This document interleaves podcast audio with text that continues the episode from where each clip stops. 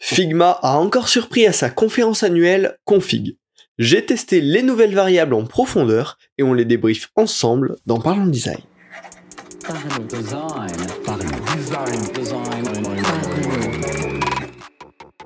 Parlons Design saison 6 est supporté par son partenaire privilégié, la KakatoS Academy, la nouvelle façon de se former au design. Salut, c'est Romain Pachna, bienvenue dans Parlons Design. La semaine dernière, c'était Config, la conférence annuelle de Figma, dans lequel ils annoncent bah, pas mal de nouveautés produits en général, et ça donne aussi un peu un aperçu euh, de la direction qu'ils prennent. Là, très clairement, cette année, c'était la direction encore plus poussée du rapprochement entre le design et le développement, autant en termes de collaboration qu'en termes de langage, qu'en termes de fonctionnement, et donc forcément euh, c'était très intéressant euh, parce que ça démarque d'autant plus Figma de ses concurrents, en tout cas à date. Euh, je vous avoue que j'ai presque cru qu'ils allaient annoncer un espèce de Bravo Studio Biz, donc un créateur d'applications directement dans Figma qu'on puisse presque presque envoyer en prod. Finalement, ça n'a pas été le cas, en tout cas pas encore cette année, mais ça ne saurait que tarder presque. On verra ce que ça nous donne à l'avenir. Au programme de cet épisode, rapidement un petit récap de cette conférence, les grandes annonces. Ensuite, j'ai testé la grosse annonce euh, de l'année, les variables dans Figma. Je vais pouvoir vous donner tous mes retours, les avantages et également les choses qui peuvent un peu poser problème. Et enfin, je vais vous recommander quelques ressources pour vous former euh, à ces nouvelles variables, à ces nouvelles annonces, euh, un peu plus en profondeur qu'avec ce podcast. Alors commençons tout de suite. La euh, conférence Config 2023 se passait en physique à San Francisco sur deux jours, euh, parce qu'en effet il y avait une conférence principale et derrière plein de sessions avec des speakers, mais aussi des trucs vraiment un peu hands-on sur Figma. Euh, et bien évidemment tout ça a été rediffusé en live et désormais toutes les sessions qui se sont passées et même la conférence principale sont disponibles sur le site de Config en replay. Il y a plein de trucs hyper intéressant. Juste avant d'enregistrer ce podcast, j'écoutais euh, celle avec le CEO d'Airbnb qui racontait notamment comment ils ont changé, en fait supprimé le rôle des PM et les ont déplacés vers un autre rôle en donnant plus de responsabilités sur le produit au design. il y a vraiment des trucs intéressants de la sorte. Je vous les recommande, les liens seront en description. Au niveau des annonces, on a deux petits trucs intéressants. Euh, L'auto-layout, désormais, va gérer ce qu'ils appellent le mode wrap. Euh, en gros, retour à la ligne pour faire des grilles, par exemple. On va désormais pouvoir mettre 10 éléments dans un auto-layout et qui retourne automatiquement à la ligne euh, pour créer bah, une grille, tout simplement. Donc ça, c'est top. Et avec ça vient la notion de max et min euh, width et height. Donc on va pouvoir dire, bah, ce bloc-là, il remplit tout le container mais avec une euh, largeur maximale de 400 pixels par exemple. Donc ça permet des combos hyper intéressants. Petite annonce, mais toujours bon à prendre. Dans l'autre petite annonce, c'est que les fonds de piqueurs, on va enfin avoir la preview en direct des euh, polices qu'on est en train d'essayer. Euh, c'est un petit bonus qui avait été annoncé il y a longtemps et qui est dispo. Les deux vraies grosses annonces de cette config, la première, sur laquelle on va passer rapidement, c'est le dev mode. Donc un mode encore plus évolué que l'inspect mode actuel pour les développeurs pour pouvoir bah, très rapidement analyser le design qui a été créé et le recréer plus facilement, notamment dans les grosses features. Euh, il y a tout un, y a un petit système de tagging pour dire bah, ça c'est prêt pour le développement ou non. Il y a également un système de plugin pour avoir de la génération de code bien plus qualitative normalement, ainsi qu'une intégration dans Visual Studio Code pour directement avoir accès à Figma. Euh, donc c'est intéressant, à savoir que ça a quand même une option payante et payante relativement chère, avec un forfait commençant à 25 dollars par utilisateur, sachant que euh, en général dans les équipes il y a beaucoup plus de développeurs que de designers. Ça va bien faire monter la facture Figma euh, et c'est clairement tout le but derrière ce dev mode.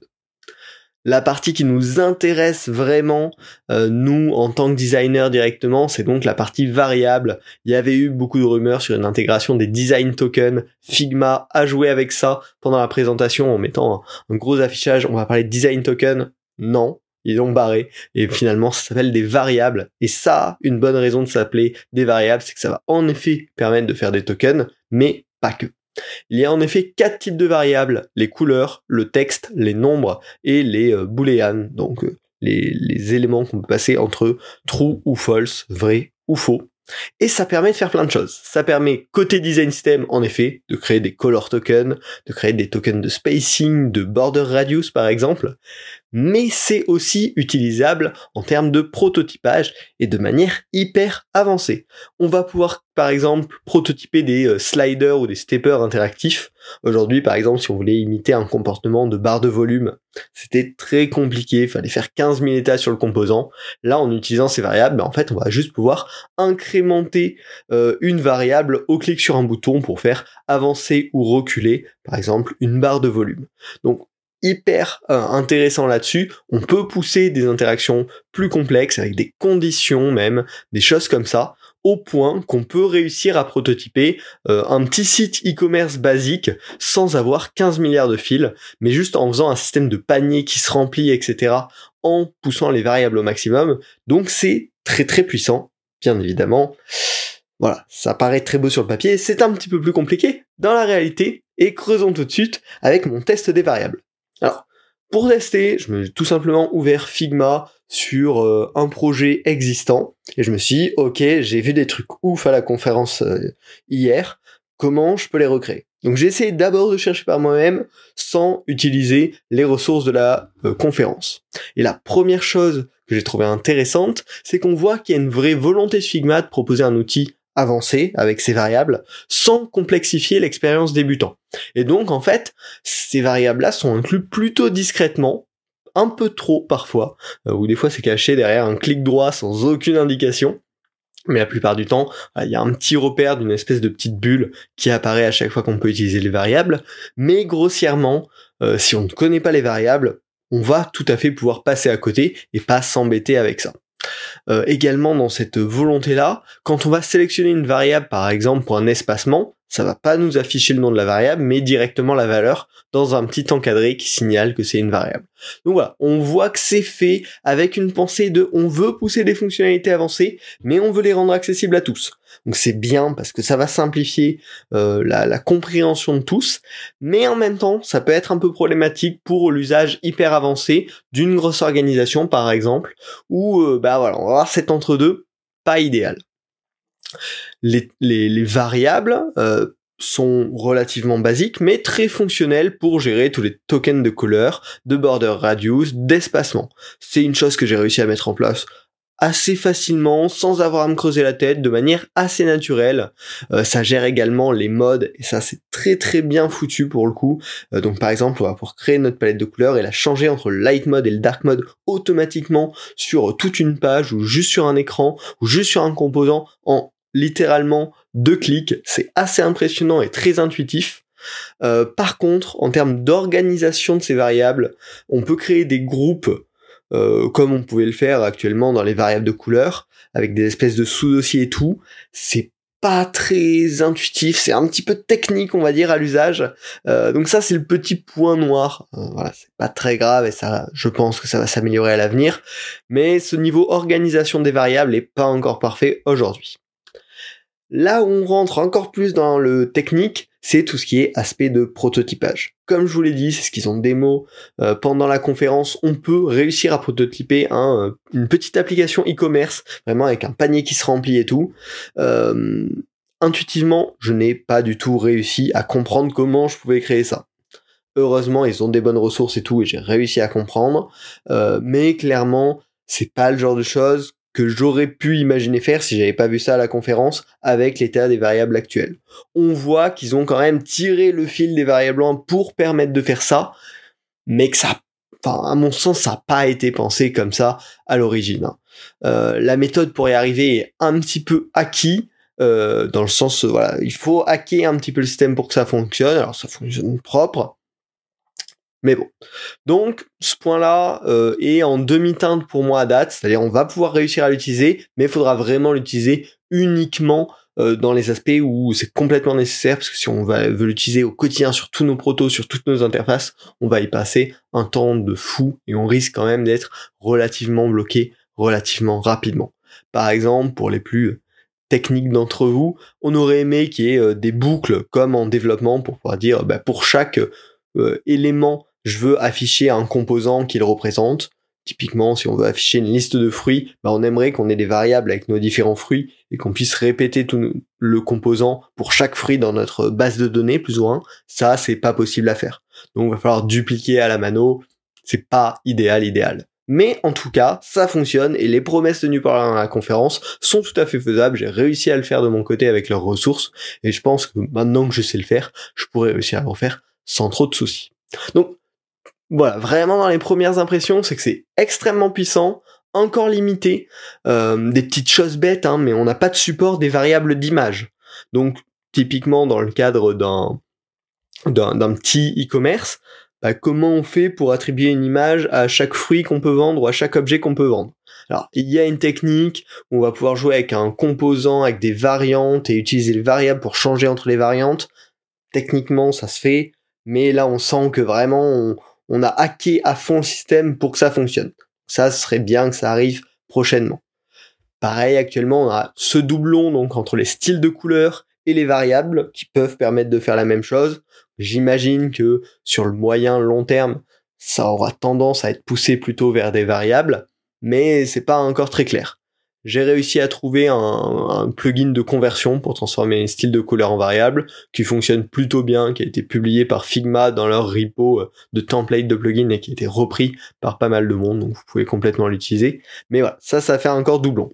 Et pareil, quelque chose que j'aurais aimé voir avec ces variables, c'est pouvoir créer euh, de multiples variables à la fois. Typiquement, on crée notre palette de couleurs hyper large de primitives, au lieu de les ajouter toutes une à la main, j'aurais aimé pouvoir les sélectionner et créer directement toutes mes variables. Mais ça, c'est des choses qui, aujourd'hui, ne sont pas encore possibles. Donc, il y a encore des marges d'amélioration. La première base est intéressante, demande un peu de travail pour l'adopter, mais a clairement du potentiel. Moi, ce que je vais faire euh, de mon côté sur mes projets en cours, c'est j'ai clairement migré toutes mes couleurs en variable parce que c'est plus maniable sur le long terme. C'est sûr qu'on va tendre vers ça. Euh, et pour toute cette gestion, bah, light mode, dark mode, mode high contrast par exemple, c'est hyper intéressant. Je vais mettre à utiliser des variables pour les border radius et les espacements, parce que c'est quelque chose que j'attendais depuis longtemps, et qui pareil, évite de tout le temps retaper les valeurs à la main, permet aussi si un jour on veut changer les border radius partout, bah, de le faire en quelques instants. Donc bien évidemment que je vais l'adopter.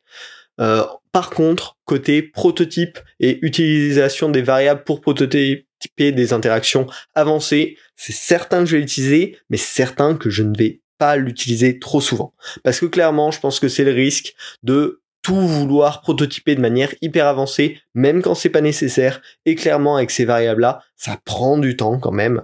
Euh, donc, je l'utiliserai notamment pour le user testing avancé. Ça peut être hyper intéressant de les immerger au maximum dans le produit, au lieu de faire des scénarios hyper complexes ou hyper euh, calibrés.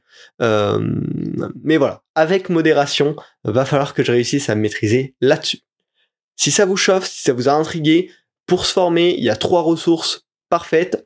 Euh, la première, c'est euh, Figma qui a créé ce qu'ils appellent des playground files, euh, qui sont hyper bien foutus, où justement, ils nous invitent à recréer différentes interactions en jouant avec les variables. On est guidé, on a des petits éléments de démo sur lesquels on n'a plus que quelques petites interactions à faire pour les rendre vraiment actives. Donc c'est très bien fait. Je vous mettrai les liens en description.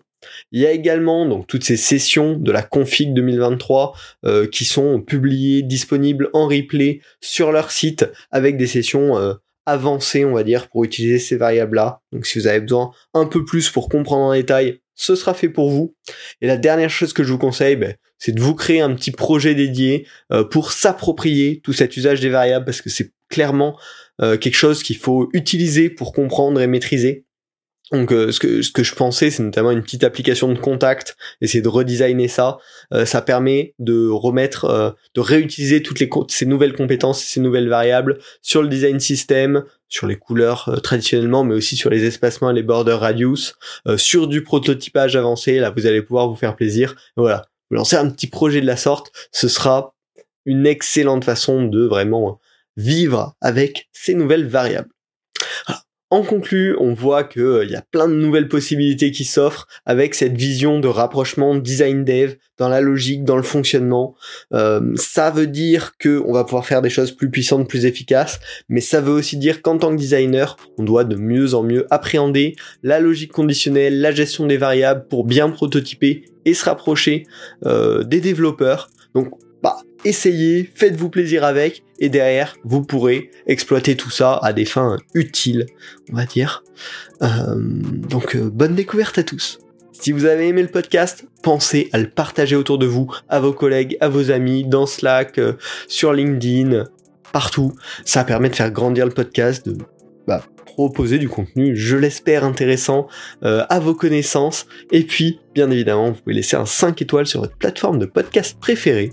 Euh, pareil, ben, moi, ça me motive à continuer à faire le podcast. Hein, là, on est à plus de 270 épisodes, quelque chose comme ça. C'est, du travail et ben, j'apprécie toujours d'avoir vos retours euh, pour continuer le podcast. On se retrouve la semaine prochaine pour un nouvel épisode. Salut